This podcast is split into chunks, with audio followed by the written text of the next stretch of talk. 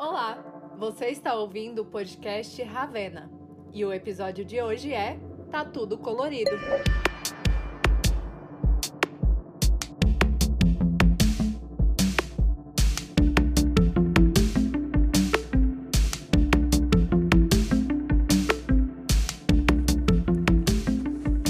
Oitenta e três anos depois do nosso terceiro episódio, pode acreditar porque é verdade.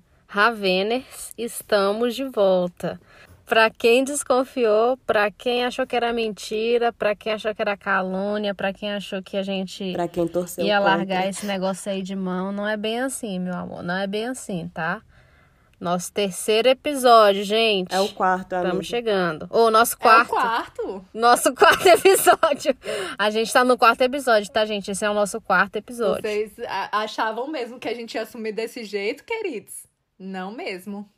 Acontece que, né, temos muitas coisas pra fazer, pandemia, vida adulta, então a gente precisa dar um- dar uma pausa na produção do podcast, mas agora voltamos e temos muitas novidades. Como vocês podem ter percebido, a gente fez umas gracinhas lá no nosso Instagram, né? Pra vocês não acharem que a gente tava morta.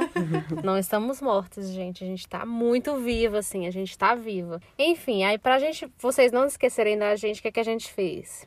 Criou vários quadros lá no nosso Instagram. O que a Ana Lu tá querendo dizer é que somos mulheres ocupadas. É que é pi a vida adulta. A vida adulta, gente, não queiram. É. Mas enfim, aí agora toda sexta-feira, gente, a gente tá com uma, uma playlist, né? Então, assim, a gente faz. A gente faz uma curadoria, entendeu? Não vai deixar vocês ouvirem qualquer coisa, né? Então a gente pega, faz uma curadoria dos lançamentos de toda semana, posta lá na nossa playlist, fala de cada um. Pô, gente, valoriza nosso trabalho, cara. Dá trabalho. Hashtag playlist Ravena. Playlist Ravena, principais lançamentos musicais da semana. E além de postar ela no Instagram, a gente faz, cria a playlist mesmo no Spotify, então você consegue ouvir ela. Além disso, toda segunda a gente também tá postando reels com indicações de séries e filmes. Então, se tem alguma produção aí que você tá em dúvida se quer mesmo assistir, se vale a pena, fica ligado no nosso Instagram, porque pode ser que a gente fale sobre essa série ou sobre esse filme, ou enfim, qualquer outra coisa, tipo livro, por exemplo, lá no nosso Instagram, nos nossos reels. Então, fiquem de olho e nos acompanhem. Pois é, já já a gente vai começar a falar de outras coisas que não sejam séries, né? que não seja sério lá no nosso Reels. Em breve, vem aí.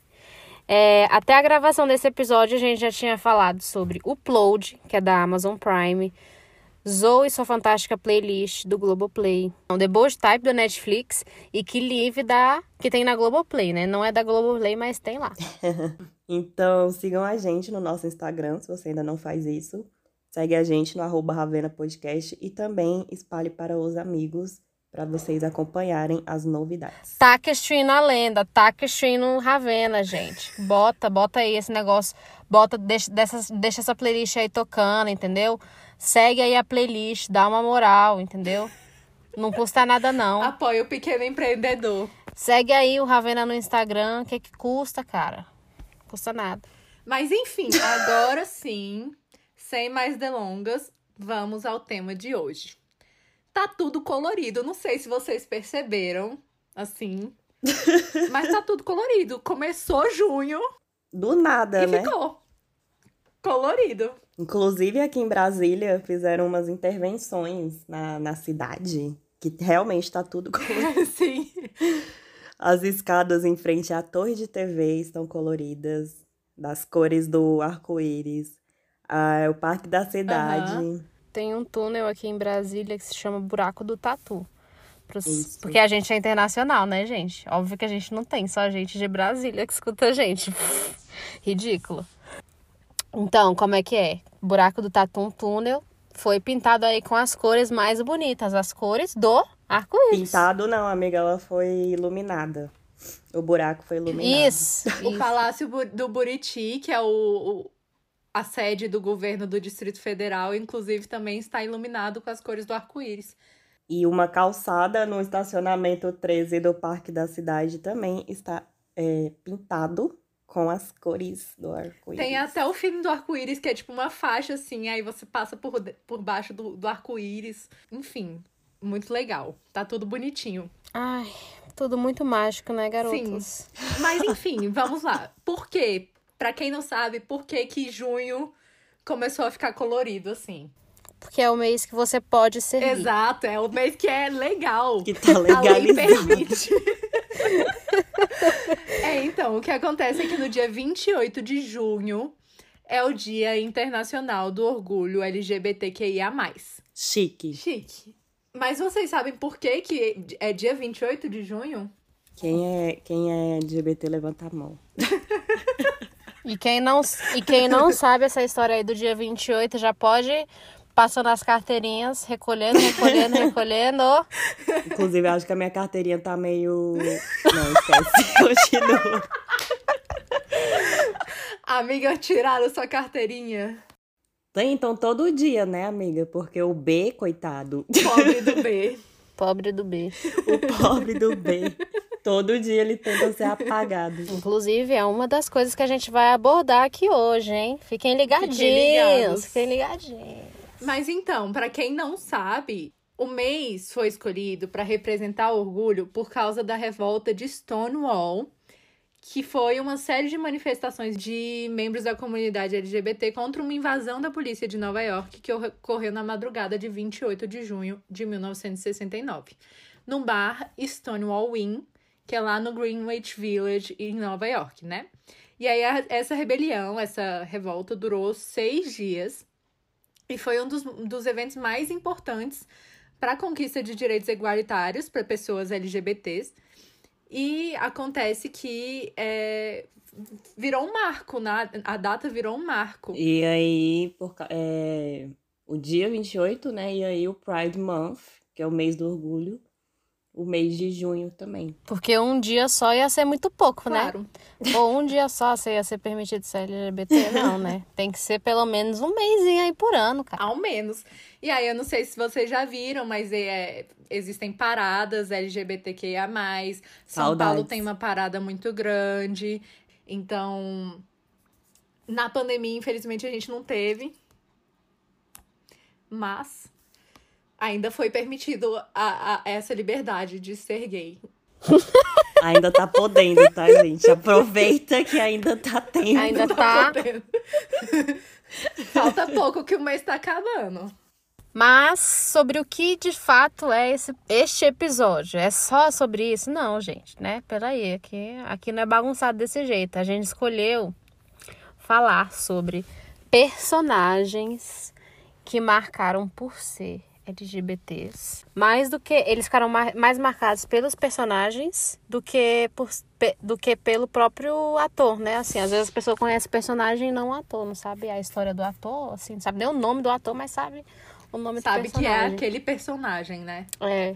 E aí a gente vai começar fazendo uma menção honrosa, né, para uma pessoa que não é LGBT, mas que Mas a pessoa que representava era. e esse personagem também permitiu, né, de acordo com vários relatos, que, que várias, Famílias. várias pessoas LGBTs fossem aceitas dentro da família, porque é um tipo de conteúdo que conseguia ser mais acessado dentro das famílias. Que era tratado de forma mais natural também. É, Mas a gente não falou quem é, né? E, e a gente tá falando de Ninguém mais, ninguém menos que, Que Dona, Dona Hermínia. Hermínia. a personagem do Paulo Gustavo, que infelizmente, assim como muitas pessoas, é, faleceu por causa do Covid, por complicações, né?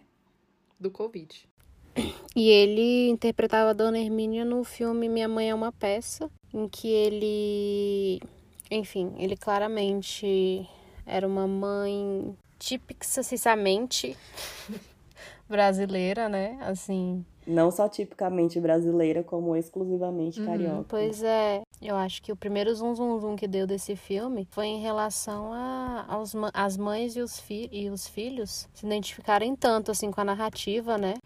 Só que aí ele introduz temas muito importantes, né? Uhum. Porque o filho da dona Hermínia é gay e aí ele ela ela já sabe, só que assim, é um processo para ela aceitar e enfrentar isso também. E aí você vai acompanhando isso e você vê o tanto que esse desenrolar na verdade é muito bonito, né? Pelo menos ele é retratado de uma forma muito bonita no filme. Inclusive também esse filho dela, da, da Dona Hermínia, na, no, é, no primeiro e no segundo tem essa narrativa realmente dele ser, da aceitação dele pelo fato dele ser gay e tal. Só que aí já no terceiro filme é, ele se descobre como bi, né? E aí ele fala pra Dona Hermínia. E ela fica tipo, não, não. Não, não. Já me acostumei com tu vem com outro agora. o Que pobre isso, do bi, gente, sabe? É, eu acho que não tem ninguém que tenha assistido Minha Mãe é uma Peça e não tenha se identificado, né? Visto a própria mãe ali Minha mãe representada. Enfim, eu peguei aqui os dados, ó, pessoal. É, o recorde dele é 143,9 milhões arrecadados. O terceiro só, tá? Só o, só o terceiro filme. E aí, na época, ele bateu gigantes, né? Tipo assim, foi começo de 2020 que ele estreou antes da pandemia. É, Star Wars, ele bateu é, lançamento de Star Wars e de Frozen 2. Ou seja, não é qualquer coisa, gente. O filme não é pouca merda mesmo. Frozen entendeu? 2 é um filme que também tem representatividade LGBT. Inclusive a Damares, a ministra da. implicou super com esse filme. Gente, a pessoa não tem nada o pra castelo fazer. de né? areia que a Elsa usou pra acordar a princesa Bela Adormecida. O cão é articulado. E Minha Mãe é uma peça. É um dos 10 filmes brasileiros mais buscados no Google. Olha só. E curiosamente, o recorde antigo era, o era do longa. O recorde antigo de bilheteria, Aham. né? Era do longa do Bispo de Macedo. Nada perdeu o nome do filme. Olha Perdeu só. tudo. O drama de Edir Macedo perdendo o lugar pro, pro gay. Nada a perder. Na verdade, teve sim alguma coisa a perder, né? Perdeu aí o, Tudo. o recorde. Perdeu tudo. Ken e Mitchell de Modern Family, que é uma relação que eu particularmente é, amo e odeio, uma relação de amor e ódio, porque eles são extremamente egoístas, egocêntricos. Entendi, amiga. Você odeia a personalidade deles, não os personagens em si. Amiga, é uma personalidade terrível. Eles são egoístas uns com os outros e eles são egoístas com a própria filha, sabe? Eles tiraram a menina do Vietnã pra serem egoístas com ela. Que tipo de pais Exatamente. são esses? Amiga. Mas aí é sempre uma coisa assim de tipo, na série, né? Uhum. De tipo, tem esse rolê deles serem egoístas uns com os, o- um, um com o outro e com, a, com as outras pessoas e com a filha, enfim. Mas aí eles estão sempre pedindo desculpa e aí vendo que, uau, a outra pessoa realmente tem necessidades, né? Tem um outro ser humano ali do outro lado. Uau, a outra pessoa é de, É fato, uma pessoa. É, nossa. Mas assim, tirando isso, eles são ótimos, eu adoro. Um deles é, me lembra muito um amigo meu, eu já falei isso pra ele, ele não gostou porque ele odeia o Ken. Mas eles são ótimos e, tipo assim, é muito bonitinho ver toda a construção também. Na, nas primeiras temporadas, assim, tem toda a questão de ainda não ter sido legalizado, né, o casamento gay nos Estados Unidos, e aí eles ainda não são casados, apesar deles viverem juntos há muitos anos. Não são casados no papel, né? E aí é, depois mostra o dia quando é legalizado, e aí, tipo, todo o rolê deles pra poderem, para poder se casar, e o casamento também deles é um evento assim, Sim. muito engraçado, é lógico, porque não tinha como, né, ser, não ser engraçado o casamento deles. E enfim, eles ficaram muito conhecidos pra, por ser os pais, assim, É, né, de dois uns pais, paizão, né? Um paizão. Aham. É, E eu acho muito massa, assim, da série é que, tipo, a série começou em 2009 e, tipo, eles tratam com uma naturalidade absurda. O que, na verdade, é natural, né? Mas, assim, em 2009, principalmente, ó, não sei nos Estados Unidos, mas pelo menos aqui no Brasil, aqui no Brasil, em 2009, a questão do casamento gay não era uma coisa tratada assim com tanta naturalidade. E a, a série traz, assim, com uma normalidade que você fala, é isso, entendeu? Acabou. E eu acho que deve ser tratado dessa forma. É isso e acabou. É, é muito legal, assim, porque é o é relacionamento da família no geral, né? Então são três núcleos fam familiares que são representados ali. E é muito legal ver a relação de todos eles e. Enfim. É muito bonito, eu acho.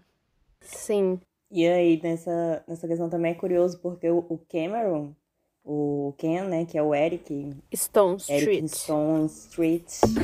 ele ficou muito conhecido por ser esse personagem gay, que é parceiro, que é marido do, do Mitchell, que é o Jess Tyler Fer Ferguson. É Ferguson? É. Ferguson. Ferguson. Ferguson. Ferguson, Ferguson. Vou falar Ferguson. Ferguson. Porque... A gente tá no Brasil, a amiga fala.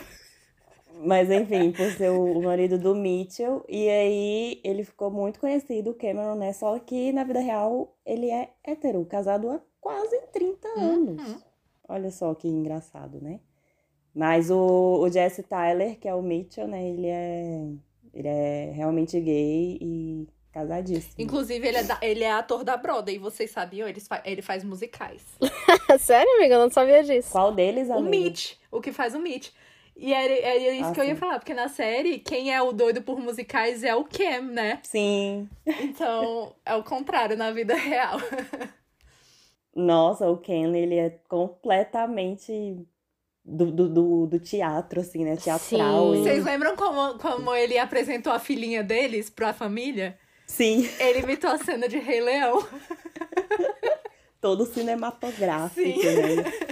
E eu tava lendo que o Cam, porque ele não é gay, né? Ele é hétero, né? o Eric, né? Stone Street. Pra ele conseguir encarar o personagem, ele frequentou saunas gays, é, boates gays. Até chegou a uma época, inclusive, que ele já tava fazendo a série, mas ele ainda frequentava esses lugares pra entrar, né? No clima do personagem.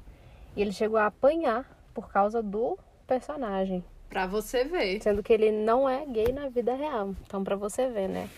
Mas isso eu acho uma questão curiosa também, assim. Tem um, acho que tem um- uma coisa além nisso daí. Não das pessoas baterem, né? Isso aí é preconceito mesmo. Mas do, do que o, o artista faz, né? Pra poder entrar no personagem e tal. E aí acaba indo. Não sei, eu acho isso meio problemático, mas eu não sei se eu quero falar sobre isso. Ah, quando eu acho que é uma coisa muito fora da sua realidade, ou sei lá, assim. Eu talvez faria o mesmo se eu fosse uma atriz, assim. Você é de um mundo.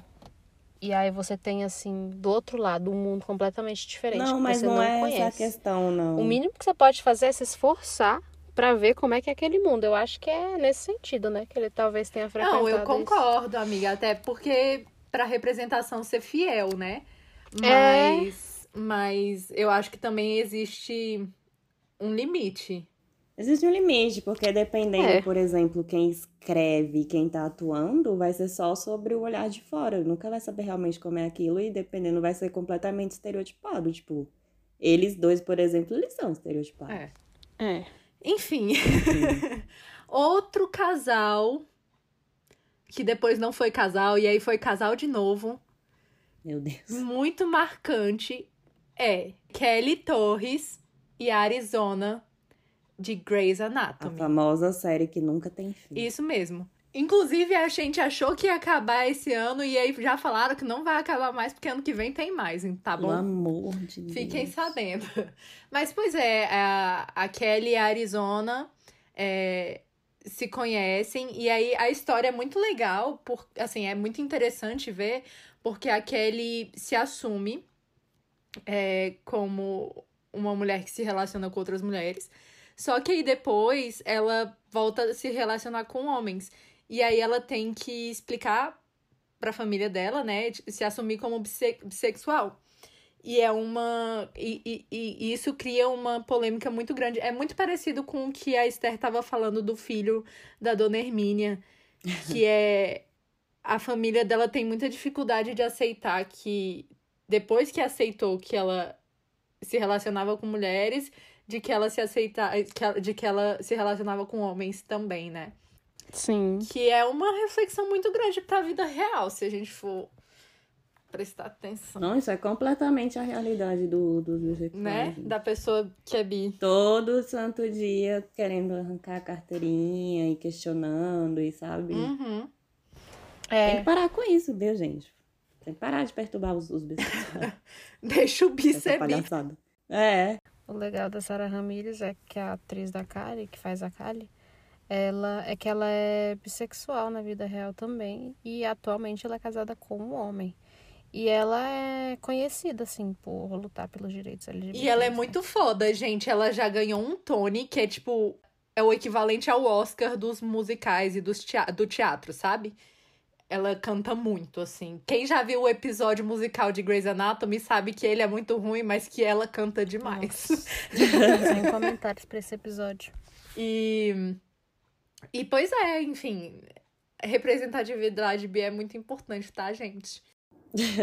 Né, e aí eu acho legal da série que elas também é, passam por todo um processo de adoção, né? E aí elas adotam criança e tal. E só que elas. E aí é. Tem um processo, né? Que é realmente difícil adotar uma criança, não é tão simples. E aí elas adotam, cuidam da criança. Só que elas decidem se separar.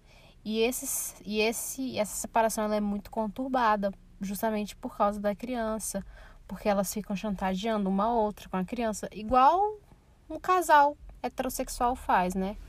É, provando mais uma vez que um casal homossexual não difere em nada de um casal hétero. São os mesmos problemas, as mesmas intrigas, as mesmas. Assim, óbvio que tem diferenças, né? Mas no. Amiga, eu tava lembrando aqui que, na verdade, elas não adotam, né, a criança. Não adotam? Não, porque a, a, a menina é filha da Kelly, porque o pai da criança, que é o Mark. Aquelas. Gente, eu vou dar spoiler, mas não é spoiler, porque todo mundo em Grey's Anatomy morre, tá? O pai da criança morreu. Ah, é.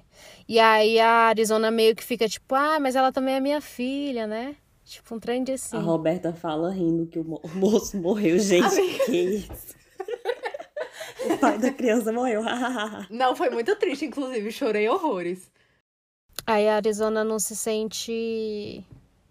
Nem se sentia também, né? Antes parte da família. É, e tal. primeiro E ela se sentia. Ela fala, não, mas eu, mas eu tava criando ela aqui junto contigo, cara. Qual é? Inclusive, é uma, uma discussão que vai além da fala sobre um casal LGBT, né? É uma discussão sobre divórcio mesmo e, enfim, o quanto isso pode afetar a criança. A pobre da criança. Sim, com certeza. A próxima é a Pulsei de. Orange is the New Black. Assim, eu acho que a Orange New Black, assim, é uma série. é uma série, assim, basicamente totalmente representativa, né? Primeiro porque é uma prisão só com mulheres, então meio que se encaminha para elas se relacionarem lá dentro, né? A história, no caso. Mas a Pulse, ela. Eu acho que ela tem uma história muito marcante por ter, primeiro, uma personalidade muito forte, né? Dentro da prisão em si. E também porque ela. É, porque ela tinha essa personalidade forte, mas ela também não deixava de viver um romance dentro da série, né? De curtir a sexualidade, a própria sexualidade dela. E, é, infelizmente, ela morre de um jeito muito trágico dentro da série. Nossa, essa foi uma das piores séries que eu vi na, na- cenas que eu vi na minha vida. Nossa. Foi muito triste. Inclusive, spoiler. Roberta delivery É. de spoiler aqui.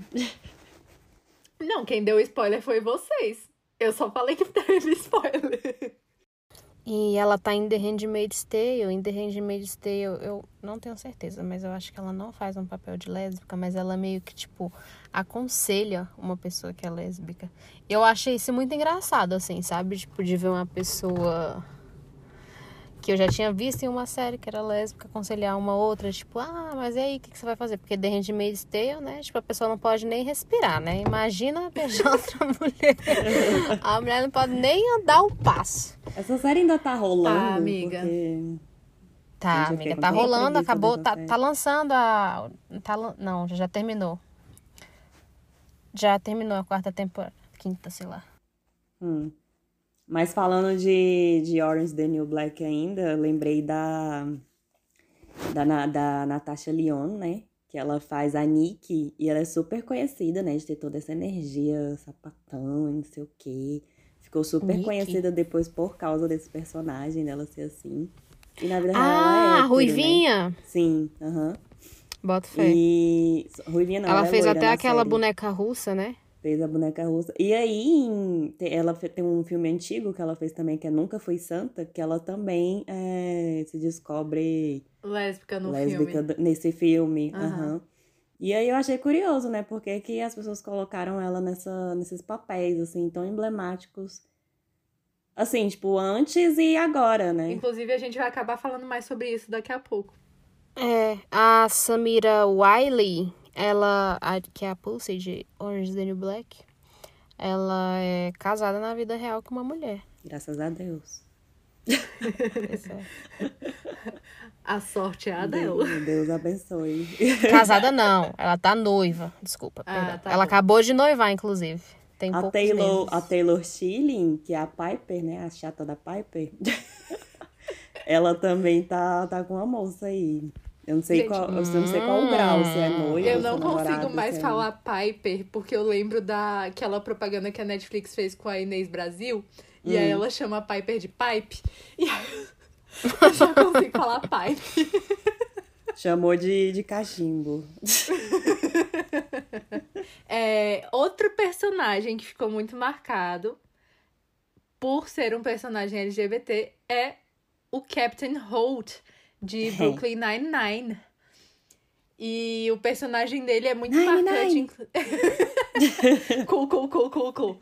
É, o personagem dele é muito marcante porque Ele é militar. Já ele é começa por militar da polícia.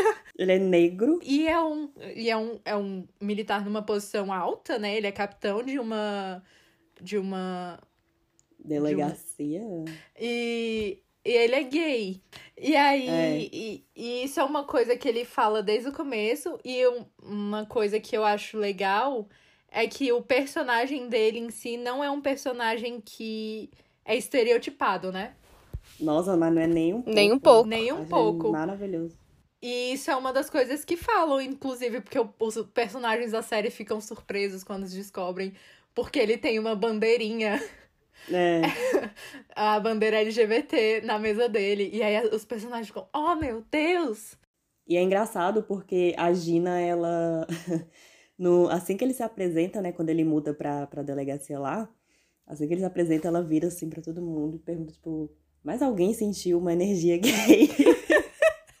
e todo mundo olha pra ela assim mesmo, tipo, tá viajando, tá doida. Claro que não! E aí depois eles descobrem, né? E aí ela fica tipo, haha. Outra representatividade legal que tem em Brooklyn Nine-Nine é a Rosa Dias, que é Uhum. interpretada pela Stephanie Beatriz, que apesar do nome não é brasileira. Gente, esse é o nome mais brasileiro dos últimos tempos. Stephanie Beatriz. É, mas ela é, na verdade, argentina, de mãe colombiana e pai. Não sei. Enfim, ela é argentina. E ela também faz uma personagem bis- bissexual. E, e, e ela passa por. a- Ela, assim, a personagem dela é, é muito fechada. É, ótima a personagem dela. é Eu amo, eu amo Rosa Dias. Ela é uma personagem muito fechada. Ela é outra que não é estereotipada, né? Mas como seria o, o estereótipo do bi? Assunto sensível. Porque o bi ele passa assim, né? Pois é. Na verdade, eu acho que se for pra ela ser estereotipada, ela seria estereotipada pra mulher sapatão. Uhum. É, eu também acho. Exatamente. E, e, enfim. E ela é bissexual também na vida É. real, né? Inclusive, Stephanie Beatriz está em um filme maravilhoso que acabou de ser lançado, Lá vem. Lá chamado In the Heights. Ah, é. In the Heights, Sabia. cantando em inglês, cantando em espanhol, latina. Latiníssima. Sim. E, inclusive, amiga, eu não sei se você se tocou, porque a, a personagem dela é uma personagem secundária, assim, no filme. Mas eu não sei se você percebeu, Ana, Lu, que assistiu também. Ela é um casal lésbico no filme. Não, percebi não. Sim, amiga. Com a Daniela. Inclusive tem uma pessoa de Orange is the New Black lá, né? Sim, que é a amiga dela, inclusive, no filme. Aham. A Cuca. Enfim, gente, depois a gente fala mais sobre In the Heights. Vai ter que fazer um episódio só pra isso, tá? Só sobre Lin-Manuel Miranda e os musicais dele. Oh, meu Deus. Nossa, bota fé. Ai, obrigada, amiga. Eu sabia que, eu sabia, Roberto empolgadíssimo. eu sabia que a Ana ia me apoiar nisso. É, é porque tem muita coisa pra falar sobre esse doidinho aí. Mas enfim, e continuando. Agora a gente vai falar de quê? De coisa de millennium, tá? Quem for geração Z, saia da sala. Coisa de milênio. É... Glee, né, gente? Pelo amor de Deus. Não, te- não existe uma pessoa nesse mundo da nossa idade que não tenha assistido Glee. Não, pelo menos um episódio, sabe? Sim. Nem seja por causa da música da Olivia Rodrigo. Ai, meu Esther saiu da sala. Até saiu do Mas grupo. ela gosta de uma música da Olivia. Assunto sensível, tópico sensível, tópico sensível. Não vamos esparrar. A Ana Lu botou, Ana Lu botou Good For You para tocar e Esther achou que fosse para amor. E quando a gente falou que era Olivia, ela quase teve um treco. Quase me joguei no lago.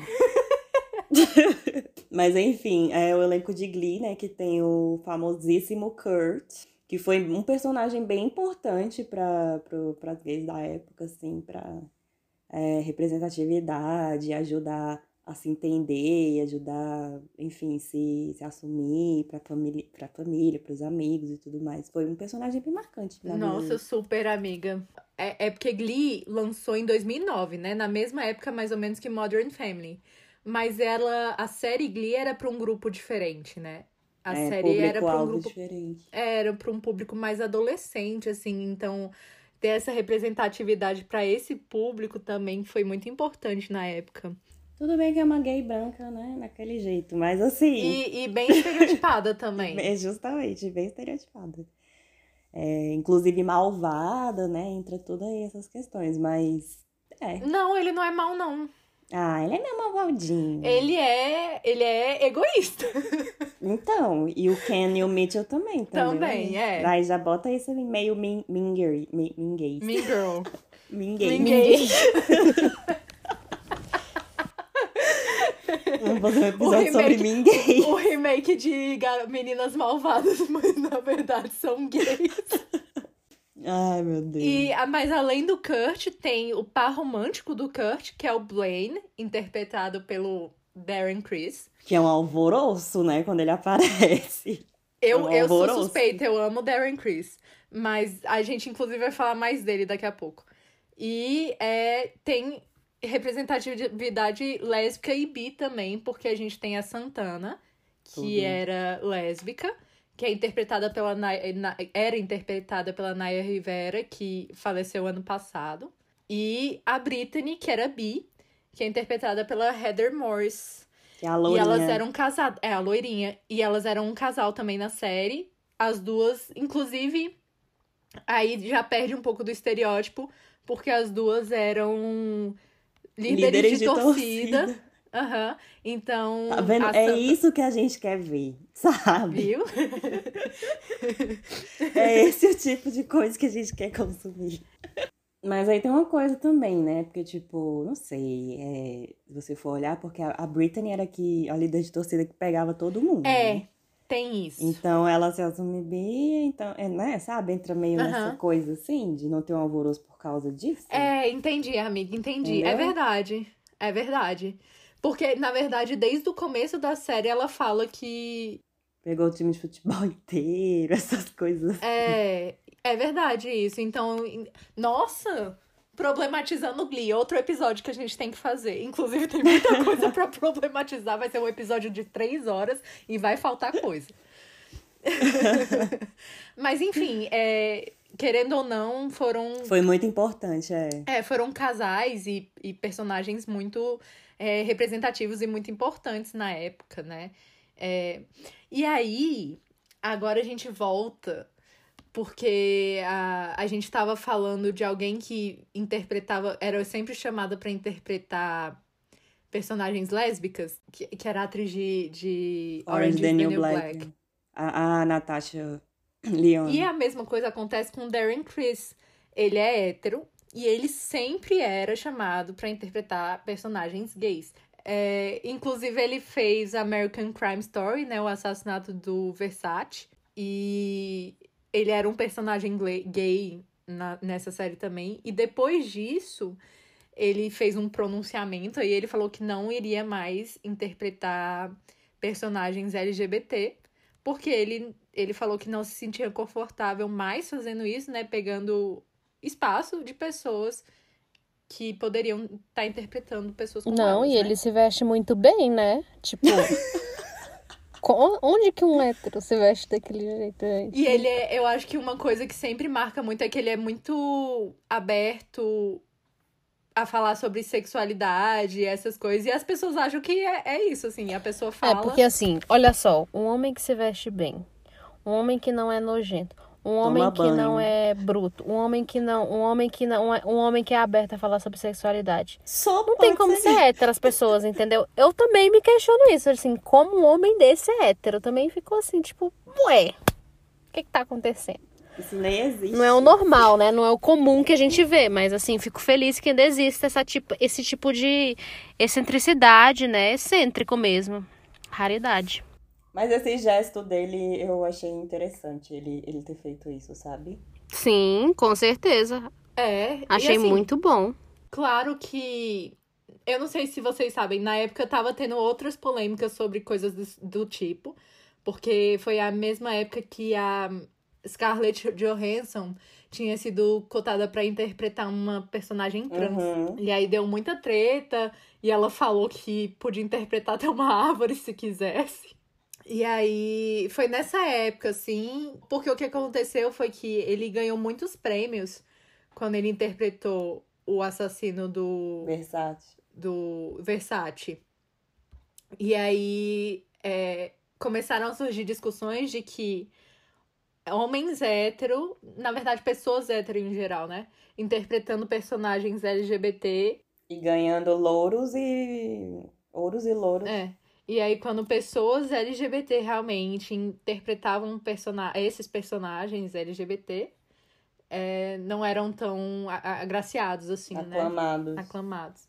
Ou então até mesmo personagens héteros, né? Tipo. Aham. É, assim, pessoas LGBT interpretando em geral. E claro que, assim, a, decis... a fala dele foi a partir de um... da polêmica, né, que surgiu. Mas ainda assim, achei interessante porque outras pessoas não se preocuparam nem a falar, a falar coisas desse tipo, tal qual Scarlett Eu Johansson. acho essa uma discussão muito profunda, assim, sabe? Com, com muitas camadas, porque ao mesmo Sim. tempo, porque entra na questão da, da representação do trabalho do artista mesmo, sabe? Tipo, o, o Uhum. ator, a atriz, ele tá ali pra representar uma coisa, uma pessoa que não é ele. Mas, assim, é muito complicado, né? Porque, por exemplo, as premiações, igual você falou, tem é, atores ganhando prêmios por, e ficando famosos por papéis que não tem nada a ver com ele no sentido de representatividade LGBT e tal. Mas isso, no contrário, do outro lado não acontece. Então, acho que são muitas questões dentro dessa discussão. Eu realmente queria é, ouvir uma discussão mais aprofundada sobre isso, sabe? Tipo, artistas falando e. Nossa, isso demanda uma coisa muito mais longa, Sim, assim, com sabe? certeza. Dava pra ficar horas isso é discutindo extremamente sobre uma isso. conversa Pô, válida, sabe? Porque Sim, atualmente a gente tá aí, né? Ao mesmo tempo que as pessoas estão lutando por mais representatividade e tal, mas aí tem esse, esse receio, né, de ficar ali na caixinha também. E, nossa, é bem complicado. É, eu acho que o, o que incomoda também é porque é muito mais fácil você ganhar um, receber um, ser chamado, né, Pra fazer um trabalho, principalmente na, no mundo do entretenimento, é, se você não for abertamente LGBT, né? Sim, sim. Outra coisa que é, que é interessante dessa questão é porque, tipo assim, não deveria ser, por exemplo, vai chegar lá no teste de elenco e aí vai falar, e aí, qual a sua orientação sexual? Porque as pessoas também têm a, o direito, sabe, de não querer falar o que que elas são e isso não tem que ser um pré-requisito, sabe, também. Então, isso também é outra questão que, que outro ponto da questão que complica, né, a- o diálogo, assim, esse debate. Com certeza, é. Enfim, Muita- muitas questões. Fica aí o questionamento pra vocês. fica aí o questionamento. Vamos jogar essa bola. O nosso episódio de hoje foi um pouco mais sério, né? E olha que o titulete tá tudo colorido. Vocês acharam que, que é só purpurina e confete aqui? Aqui é assunto sério, minha filha. Só Só unicórnio. unicórnio? Que é só glitter? Mas enfim, É, pra gente encaminhar agora pro final do episódio, Ana, você quer falar a sua menção honrosa? É, minha menção, minha, minha menção honrosa vai pra Pose, porque é uma série. Primeiro que eu gosto muito, é a, é a série do mesmo criador de Glee, ele é um criador de Glee de Pose, que é o Ryan Murphy. The Politician também. The Prom, É, que é um filmezinho novo. American Horror Story. em Screen Queens. O cara fez tudo. E leva as kakuras dele tudo junto, né, nos negócios. Nem tudo é muito bom, né? Mas tudo bem. Enfim, Pose é excelente, tá? Pose talvez seja uma das melhores coisas que o Ryan Murphy já fez na vida dele. É muito bom. Ponto final. Mas é, tem outras coisas. Ele representa a realidade da- das pessoas LGBTs ali no entre os anos 80 e os anos 90, é, com a cultura aí do ballroom, que era onde os LGBTs se encontravam e se apresentavam em desfiles e também em danças, né? É, e aí eles eram divididos em casas mesmos, era casa não sei de quem, casa de não sei de quem, de não sei de quem. Grifinória, cuzão. Grifinória. Não era simplesmente o nome, porque eles realmente moravam juntos. Então, assim, se você saía de uma casa e ia para outra, você não só saía de um grupinho, não. Tu ia morar em outra casa. E isso eu acho legal, assim. Isso foi uma cultura que eu realmente não fazia ideia de que existia e de que eu passei a conhecer assistindo Pose. E é realmente uma série muito incrível, com a trilha sonora, ó, é assim, né? É trilha sonora dos anos 80, né? Não, não tem como É dar errado. Não tem como. E eu acho que a pessoa que mais se destaca, assim, na série é a Electra, porque ela é. Primeiro, que ela é uma das donas das casas, né? Uma das donas da, da casa, de casa. E ela é ela se impõe muito, sabe? Tipo, quando ela chega, assim, nos lugares, as pessoas respeitam ela. Respeitam e temem também, né? E aí ela é uma... O nome dela é Dominique, Dominique Jackson. Ela é latino-americana. Ela é transexual. E ela é o personagem, assim, que eu destaco dessa série, assim. Ela, pra mim, ela é a que mais se destaca. Mas existem outros personagens da série que eu não queria deixar de citar que é o Billy Porter, né? Uhum. Que ele faz o Prey. É... Enfim, o Billy Porter ele é um ator, cantor, etc, etc, etc. Aí tem a Angel Evangelista, que é a India Moore. India Moore. Eu sou muito apaixonada por ela, ela é muito, muito linda. Não.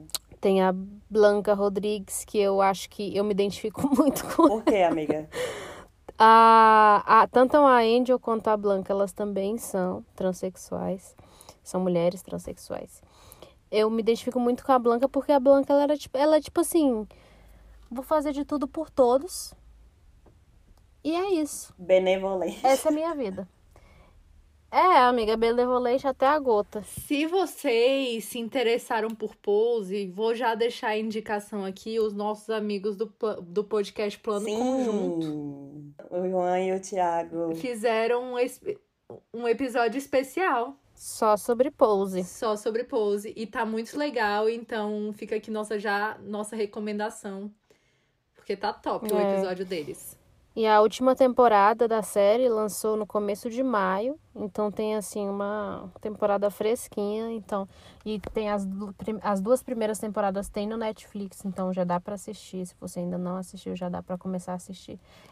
E aí, com isso, chegou a hora do nosso querido quadro Agregou.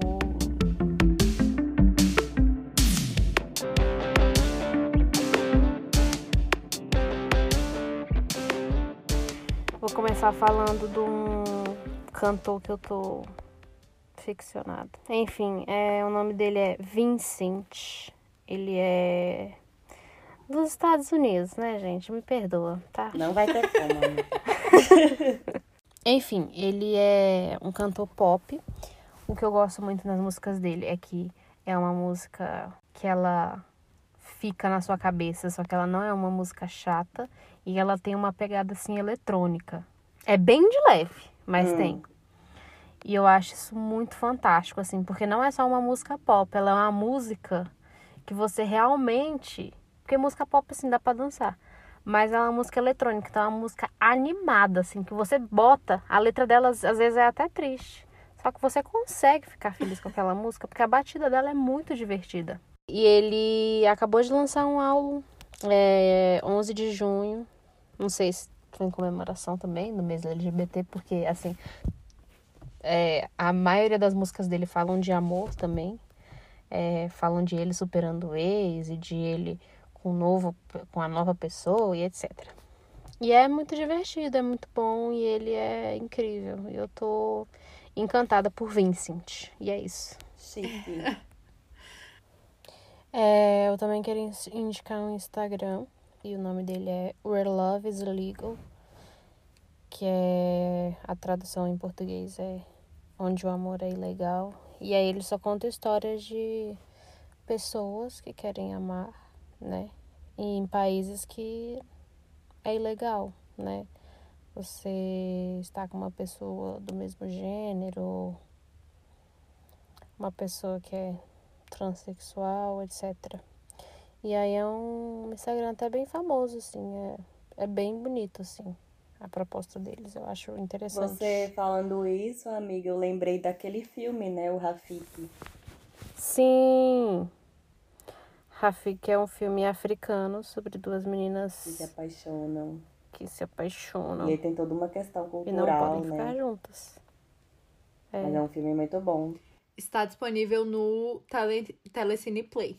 E na internet da vida aí, né? No... É, enfim. A gente, a gente que é brasileiro sabe onde encontrar o que a gente quer assistir.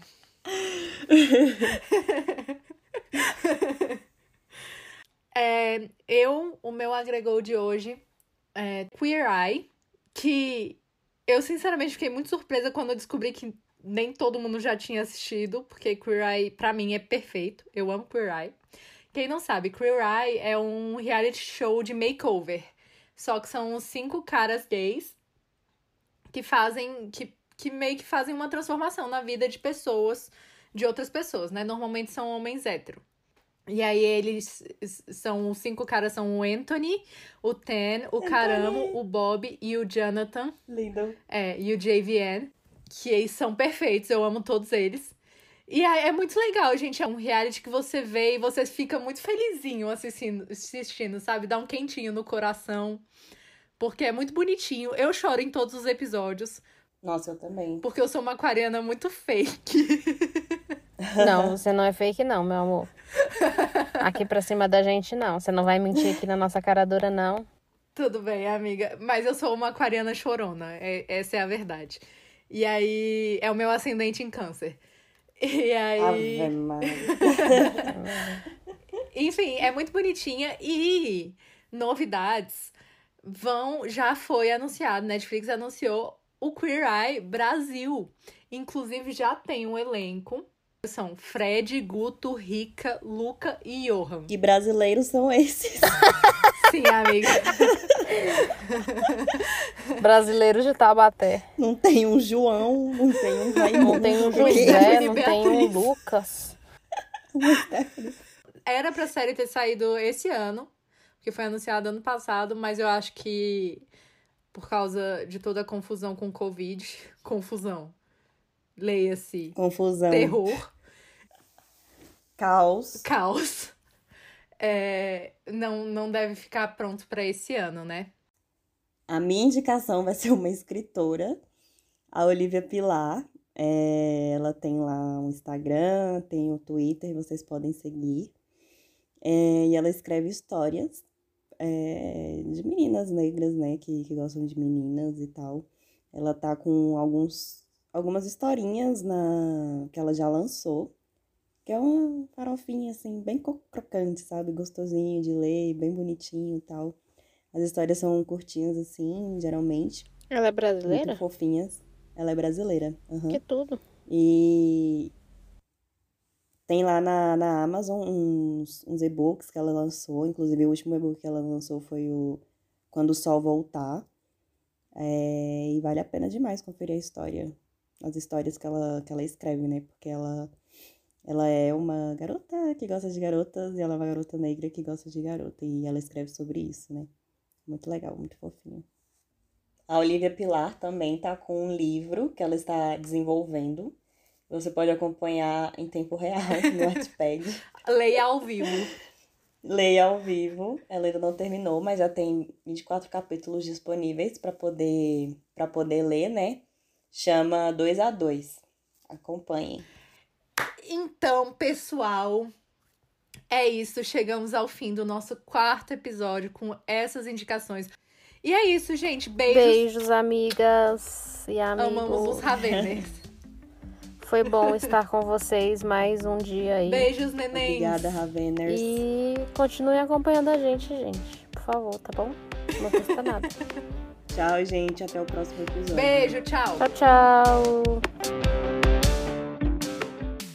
Para ficar por dentro das próximas novidades, siga as nossas redes sociais no arroba Ravena Podcast. Lá você pode interagir com a gente, conferir as indicações que fazemos no episódio e também sugerir temas. A produção, roteiro e apresentação deste episódio é de Ana Lu Araújo, Esther César, que no caso sou eu, e Roberta Pissuti. A edição também é da Roberta, e nossa música tema foi feita pela Agnes Magalhães.